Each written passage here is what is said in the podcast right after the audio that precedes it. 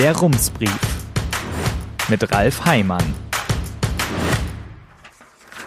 Münster, 28. Juli 2020. Guten Tag.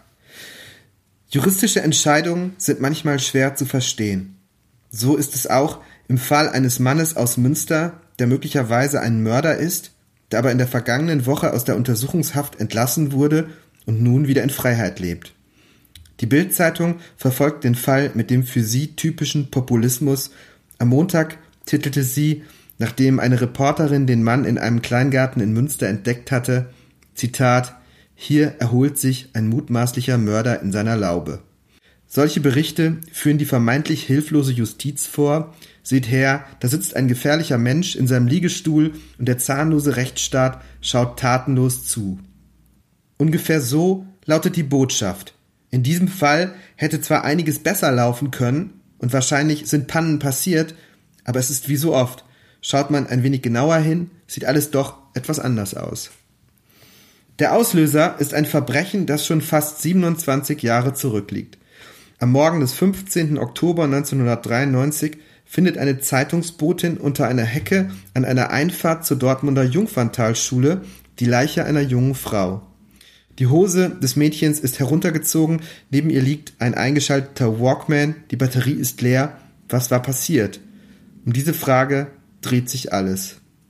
Das Magazin Stern hat den komplizierten Fall im vergangenen Jahr ausführlich aufgearbeitet. Die kurze Version geht so. Am 14. Oktober 1993 verbringt die 16-jährige Schülerin Nicole Denise Schaller den Abend bei ihrem neuen Freund in Herne. Der Freund bietet später am Abend an, sie nach Hause zu fahren, doch die junge Frau lehnt ab und nimmt alleine den Bus. In Dortmund steigt sie an der damaligen Haltestelle Jungferntal aus, ein etwa 30-jähriger Mann folgt ihr. Kurz darauf ist Nicole Denise Schaller tot. Ob der Mann der Täter ist oder nur ein Zeuge, lässt sich nicht sagen. Wer er war, ist nicht bekannt. In den Jahren darauf sieht es aus, als müssten die Eltern damit leben, dass der Mord an ihrer Tochter nicht aufgeklärt wird. Erst im Jahr 2013 ergibt sich durch neue DNA-Analysemethoden ein neuer Hinweis.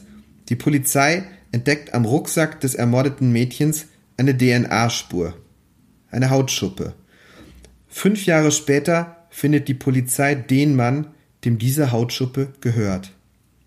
Es ist Ralf H. aus Münster, und es scheint alles perfekt zu passen.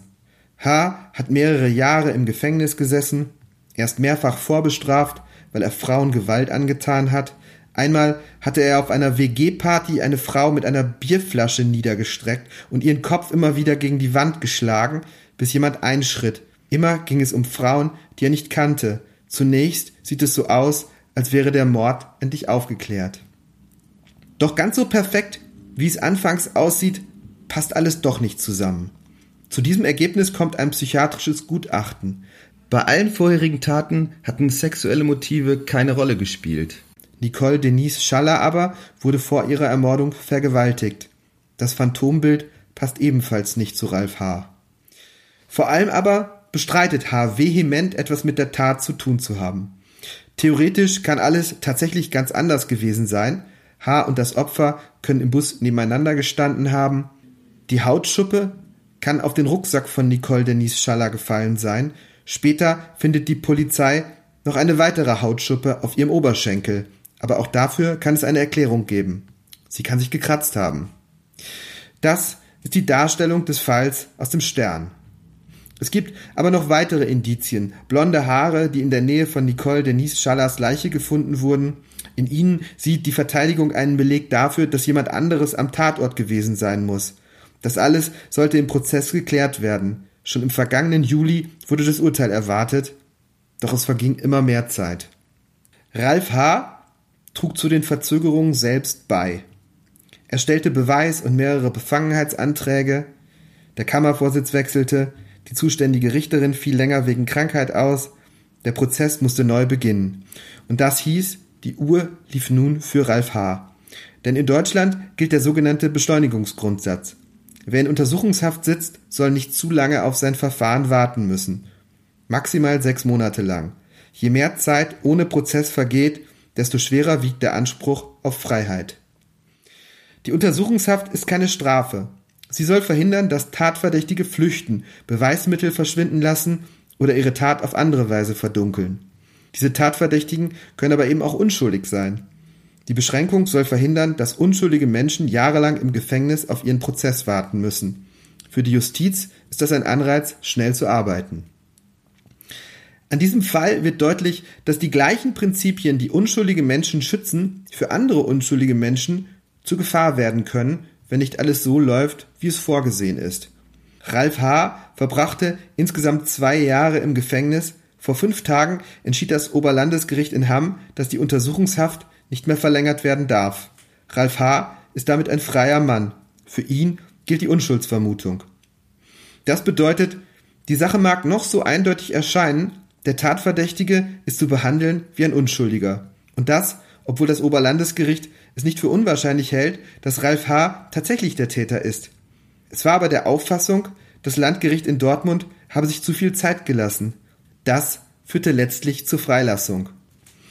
Man habe das anders bewertet, aber Zitat, diese Einschätzung des Senats als übergeordnete Instanz ist zu akzeptieren, schreibt die Sprecherin des Dortmunder Landgerichts. Damit ist nun eine Situation entstanden, mit der viele unzufrieden sind. Die Eltern von Nicole Denise Schaller müssen damit leben, dass der Mann, der unter dringendem Tatverdacht steht, ihre Tochter ermordet zu haben, als freier Mann durch die Stadt läuft. Theoretisch kann es in so einem Fall passieren, dass ein Mörder vor seinem Prozess noch einmal mehrere Monate lang die Gelegenheit erhält, in Freiheit weitere Taten zu verüben, weil das Gericht einen Termin zu spät angesetzt hat. Allerdings gibt es dazwischen noch eine weitere Instanz, die so etwas verhindern soll. Die Polizei. Vor ein paar Tagen gab uns jemand aus dem Umfeld der Behörde den Tipp, dass ein mutmaßlicher Mörder freigelassen worden sei. Da wussten wir noch nicht, worum es geht. Die Polizei observiere den Mann, sagte der Tippgeber. Ob das wirklich stimmt, wissen wir nicht. Die Polizei in Münster gibt an, sie sei nicht zuständig. Der Mann lebe zwar hier, doch der Fall sei Sache der Polizei in Dortmund. Bislang arbeite man auch nicht zusammen. Ein Sprecher der Dortmunder Polizei schreibt, es gebe den Haftgrund der Wiederholungsgefahr, der eine Untersuchungshaft rechtfertige. Aber, Zitat, offensichtlich sehen die Richter diese Gefahr nicht, sonst hätten sie den Mann wohl nicht aus der U-Haft entlassen. Auch das klingt nicht, als halte man es für notwendig, Ralf H. zu observieren. Es kann allerdings durchaus sein, dass ein Gericht die Gefahr einer Wiederholungstat sieht, einen Tatverdächtigen aber dennoch freilässt. Für eine Untersuchungshaft müssen nämlich drei Bedingungen erfüllt sein. Erstens, es muss einen Haftgrund geben. Das kann zum Beispiel eine Wiederholungsgefahr sein oder auch eine Fluchtgefahr. Zweitens, es muss ein dringender Tatverdacht bestehen. Drittens, die Untersuchungshaft muss verhältnismäßig sein. Einen Haftgrund sieht das Oberlandesgericht weiterhin, auch einen dringenden Tatverdacht. Das bestätigt die Sprecherin des Dortmunder Landgerichts. Nur für verhältnismäßig habe das Gericht in Hamm die Untersuchungshaft nach zwei Jahren nicht mehr gehalten. Vielleicht will die Polizei sich einfach nicht in die Karten schauen lassen. Ungefähr danach klingt jedenfalls das, was der Polizeisprecher weiterschreibt. Zitat Ich bitte um Verständnis, dass wir zu Maßnahmen oder Möglichkeiten, die die Polizei in diesem Fall hätte, keine weiteren Angaben machen werden. Am 4. August beginnt in Dortmund der neue Prozess. Dann muss Ralf H. vor dem Landgericht erscheinen. Ändert sich an den Voraussetzungen für einen Haftbefehl nichts, trägt die Allgemeinheit bis zu diesem Urteil die hohen Kosten des Risikos, dass möglicherweise ein Mörder in Freiheit lebt, weil die Justiz sich zu viel Zeit genommen hat. Man kann es aber auch anders sehen, denn der Fall zeigt ebenso, dass der Rechtsstaat seine Grundsätze ernst nimmt, auch wenn es weh tut. Herzliche Grüße, Ralf Heimann.